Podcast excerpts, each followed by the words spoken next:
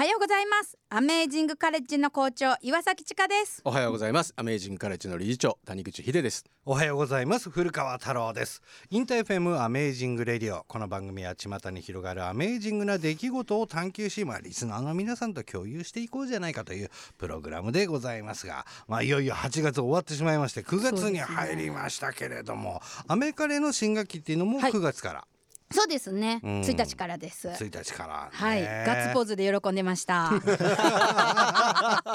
やったそう、ね、よっしゃやっと終わったそうそうそうすごい感覚だな。ね、すぐく夏を惜しむんじゃなくて。そうそう。よっしゃったみたいな。そうそう。なるほど、やる気満々ですね。そうなんですよ。まあ、ただね、リスナーの中にあの夏に出会ったちかちゃんのカブトムシがどうなってるのかっていうね、その後、話し飼いのカブトムシがどうなってってる。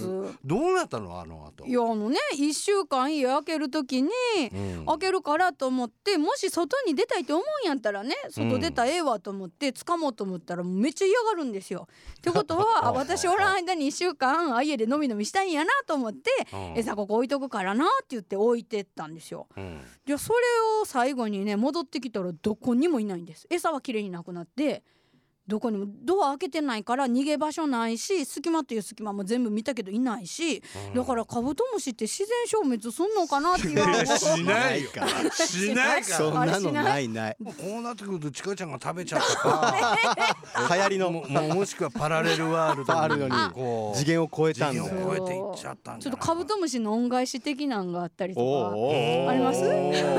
形変えて、うん、いや2023年の夏は忘れられない夏になりそうだねしかちゃんね。ちょっと今年の大掃除がちょっと心配やったりするんですけど ここにいたんだああみたいなね。帰ってくんだね。ね、はい、皆さんはどんな夏を過ごされたんでしょうか、えー、皆さんからのね、えー、メッセージなどもソーシャルネットワークを通じて受け付けてます。ツイッター改め X でいいんですかね、えー、ぜひこちらでもつぶやいてください。ハッシュタグアメラジ897をつけてポストしていただくと私たちも見つけやすいです、えー、メールもね受け付けてます。アメージングアット InterFM .jp まで送ってください。では今日の1曲目いきましょう。竹内まりやでセプテンバー。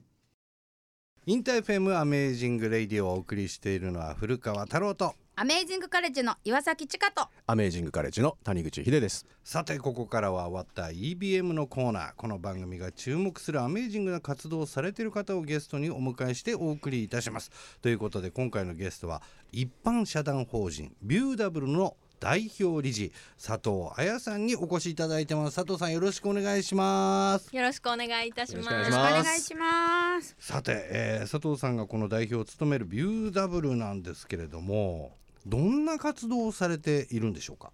はい、うん、美容室のアシスタントの方っていうのが、うん、カットの練習とか、パーマとか、あのカラーリングとかを練習するんですけど、その時ってあのカットモデルをどこかでね、あのお休みの時にハントして、それで街に出てハントして、モデルさんになってもらって。自分の練習をするんですね。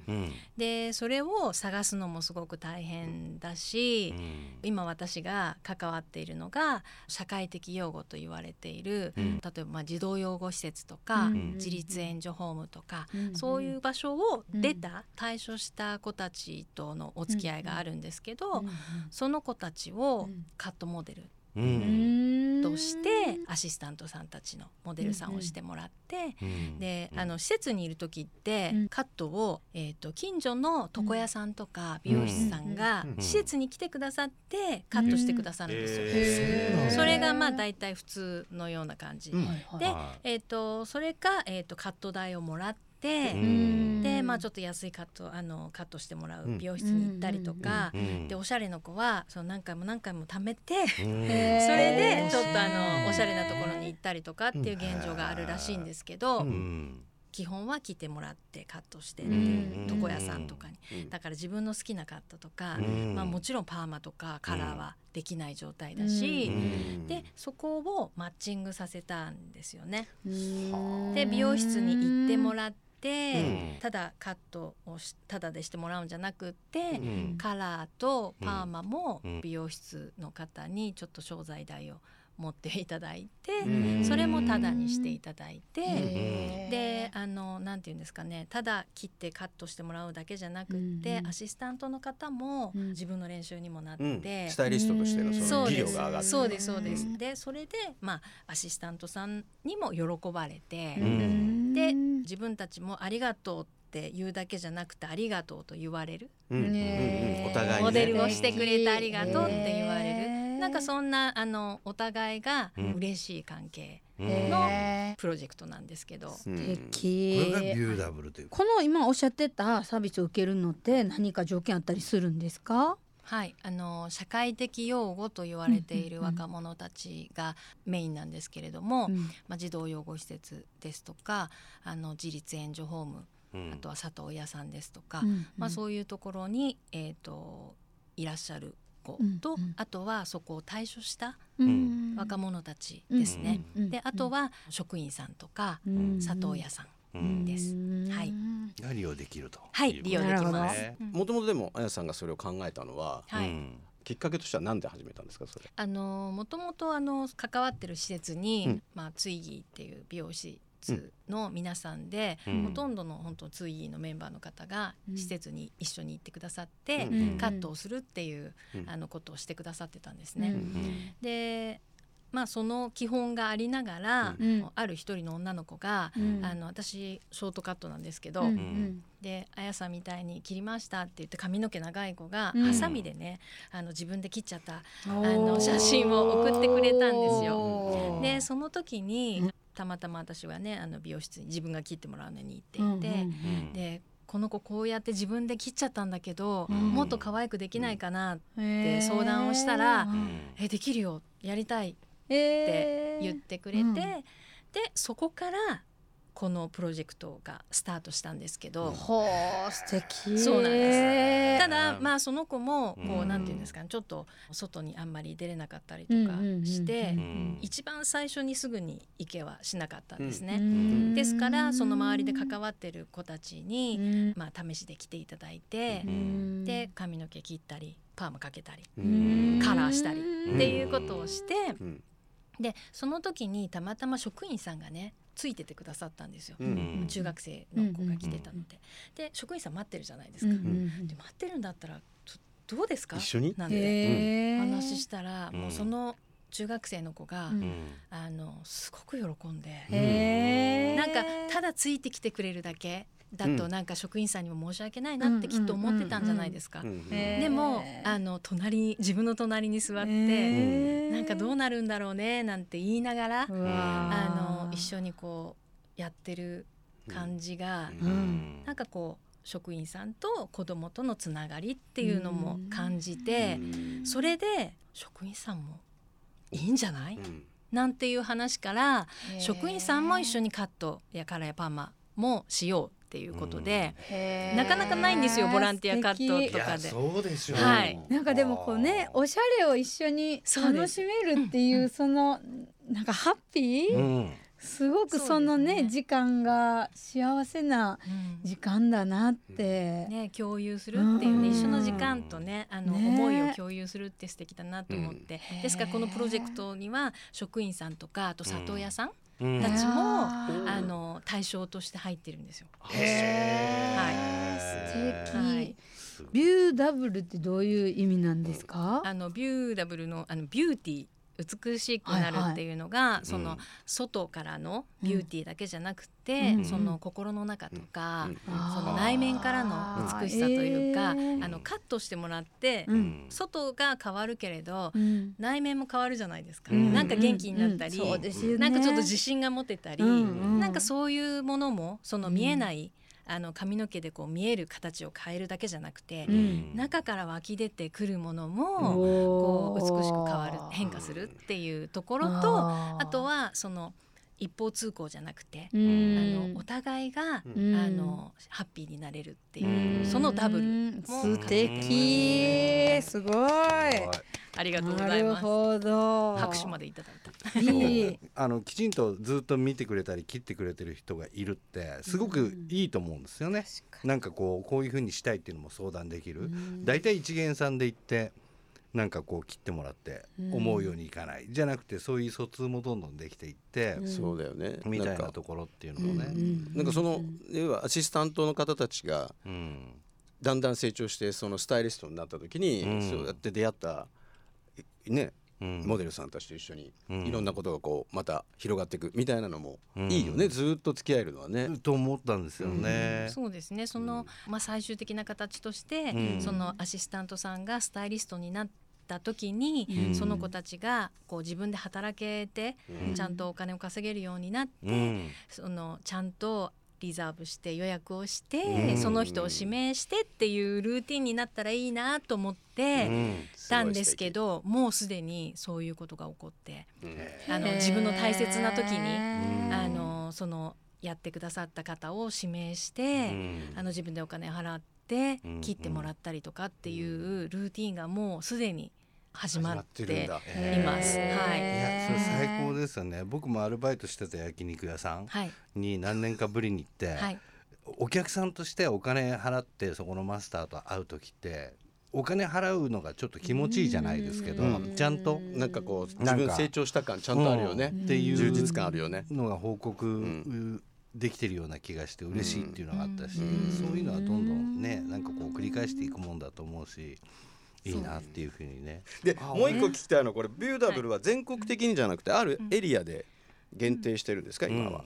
今、あの本当にテストケースというか、やはりこの誰も傷ついてほしくないし、うん、このプロジェクトがハッピーなものにしたいので、うん、テストケースをすごく長い期間何年間もやっていて、うん、やっとこう始まったばかりなので、今2店舗だけが、あの加盟してくださってやっているんですけど、これからはどんどん増やしていきたいです。全国的にそういういわゆる、えー、と養護施設はあるわけでしょ、あります。今何人ぐらいがその入所してそこで暮らしてるんですまあ約4万2千人ぐらいと言われてるんですけど、ね、4万2千人って、はい、そんなにあるんだ逆にと思ったからでそこで考えると全国に美容室はあるからこの仕組み普通に広がっていいですよねそうですね広がってほしいですよね広がってほしいですやりたいですっていう人はどうすればいいのこれやりたいですっていう方はご連絡いただきたいですホームページからビューダブルのホームページから。はい。そしたらそこにこう申し込みとか問い合わせみたいなのが書いてある、あります。もうこれ本当にやってほしい。広がってほしいですねそうですね。あの利用したい若者がいっぱいいて実は予約もなかなか取れなくててあそうなんだ。大変なんです。それも美容師さんの参加が増えれば、はい、ありがたいですよね。そう本当ですね。そうすると解消されていくっていうところですよね。そうですね。これがねもっともっと広がってくださったらいいなって思ってます。お送りしたのはジョンレノンでウーマンでした。さて今回のゲストは児童養護施設の若者を無料でねカットするという活動を展開する一般社団法人ビューダブルの代表理事佐藤彩さんにお越しいただいております。まあ先ほどビューダブルの活動いろいろ細かく聞いてきましたけどね佐藤さんもう一つ活動を広げてるというお話を伺ったんですけどもこれについてちょっとお話伺ってもいいですか？はい。一般社団法人千法という、うん、あの団体なんですけれども ありがとうございます。どどんな漢字書くんですか？泉に、うん、あの法王の方ですね。ね。はい、名前ですね。すでに、好きなね。ね、もう響き最高ですね。ね。はい、ありがとうございます。でどんな内容でしょう？これはまあいろんな活動をしているんですけど、うん、あの子どもたちが施設から社会に出る時、うん、みんな戸惑いがあったりするんですね。今まで施設に守られて衣食住があって、で出た途端こう一人で全部やら、やっていかなきゃいけない生活。でその時にいろんな問題が出てきたりするんですね。ですからまず外で生きていける一人で生きていくための、まあ、鎧や武器や盾みたいなものを、あのつけてもらいたいなと思ってあの学びの時間っていうあのクラスをやっているんですね。でベースに哲学の授業があってですね。あの、はい、でやははりこう外で生きていく時にこう生きにくさを感じて、まあ、社会からちょっと脱線してしまったりとか、ちょっと止まってしまったりとかっていう若者結構いるので、まあ、そこでちゃんとコミュニケーションができたり、あのまあ、生きることとはどういうことなのかとか、こうこう自分を表現する手段として、まあ、一つ哲学があったらいいんじゃないかなっていうことで、まあ、それをあの伝えながら、あとはまあその食事のこととか、あとはルールとかマナーとか、あとはお金のこととか、あとはこうなんていうんですかね占いとか。へ占い自分が生まれた性質ってある程度あるじゃない、はい、一番いいのはほら血液型もなんとなくあるじゃん、でもそれをちゃんとちゃんともう教えてくれてこういうまあスペックはついてるんじゃない？って言ってくれたり気づいてないだけで実はっていう、そうですね。こう自分の特徴とか特質とかをあの理解しているとこう生きやすいというか。で人と比べなくてもいいしで自分と同じじゃなくってその人にもその相手の人にも性質があってっていうふうにこう客観的に見れるというか、まあ、そういう手段というか、まあ、生きていく時にこう不安自分がねどうなるんだろうとか、自分ってどうなんだろうってこう不安に思うんじゃなくて、自分の特徴ってこうだからっていうのが分かっていると、こう生きやすくなるというかね。はいいや、でもちょっと今大人が喋りすぎたので、やっぱり そこに今日実はあのダさんが今日連れてきてくれた直哉君にあのスタジオに来てもらったんですけどね。ごめんね大人が喋りすぎてしまったけど。面白すぎて。もう大人だけどね今いくつなんだっけ？24です。あ24ほら。何年もあの授業出てるの？そうです。僕はあの本当に一番最初のやろうってなった時から、うん、まあ、今ちょっとこうちょっと規模が拡大してるんですけど、まあ、その本当に最初のフェーズの時から、えっと、授業を受けさせていただいています。3年ぐらい。3年だ、はい、最初の時の印象と今のその違いは今どんな感じ？あの哲学の授業を受け続けて。そうですね。まず自分のことで言うとやっぱすごいクリアになってきたというか、うん、今までって、まあ、もやもや全部ただのもやもやだったというか、うん、辛いは全部ただの辛いというかどうしてもその先に自分で言葉がなかったので、うん、説明できてないしで自分の中でも理解に落とせないんでずっともう総じて辛いみたいなことがあったんですけど、哲学をこう受けてるうちにあ自分はこういうことがあったから辛かったんだなというか自己分析というか内省というか。そういうのがすごくできるようになったっていうのがやっぱこの3年間。まあ今でもまだちょっともやもやするなとかあまだここなんで自分辛いんだろうなって思うことはあるんですけどでも前に比べてすごいこう自分と向き合えるようになったっていうのが一番この3年間であの得たことですね。俺まだモヤモヤしてるからね。まあ。50, 50年モヤモヤしてるっていうのはまあ。まあでも人ってそういうもんなんだってことをだからわ、うん。まあ、分かったとだよね。そうですね。なんか、うん、最近すごくいろんな悩みとかってもあ人生してるなと思うようになったというか。ほらいいこと言うのよ。人生してるのよ。よそで言っていい？俺が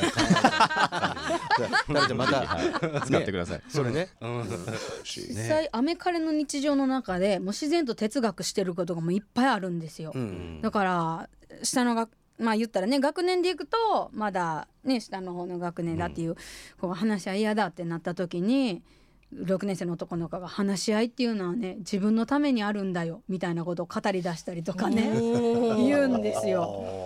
で素晴らしい、ね、そうなんですよ。でそんな日常いろいろそういうシーンがあって、うん、だから出来事はほんとちっちゃいことね。自分がなんかこうずるいって言われて嫌だった泣いたっていうだけの出来事から1時間半子どもたちが涙流して語り始めて、最後は大号泣で抱き合ってる。ヘルプマン、山、先生がねもう一緒になって号泣して抱き合ってる、うん、なんでそうなんのかって言ったらその時間が本当哲学してるような内容だから自分の自己開示をするしまたそこから改めて考えるしっていう、まあ、実りのあるもの。だからその出来事自身は単なるきっかけであって、もっともっとやっぱり自分の内にあるものを語りたかったり、一個のものをいろんな角度からね、考えたかったり、うん、そういうのって子どもたちもやっぱり本能としてあるし、うん、その瞬間に生きてるを感じてるんだよなって。ね。うん。だからやっぱりこう対ちかちゃんとか大人とアメカナにいる小学校中学校ぐらいの年齢のこの間に直哉君とか入ってくると、うん。これはまたなんか違めちゃくうちゃいいと思います、化学反応が出そうだなっていうふうにね今の話を伺っていて思ったところなんですけれども。はい。納也君に僕一個聞きたかったのが、はい。最近の哲学の中であこれがなんとなく自分に染みてるなっていうのってなんかあったりするの？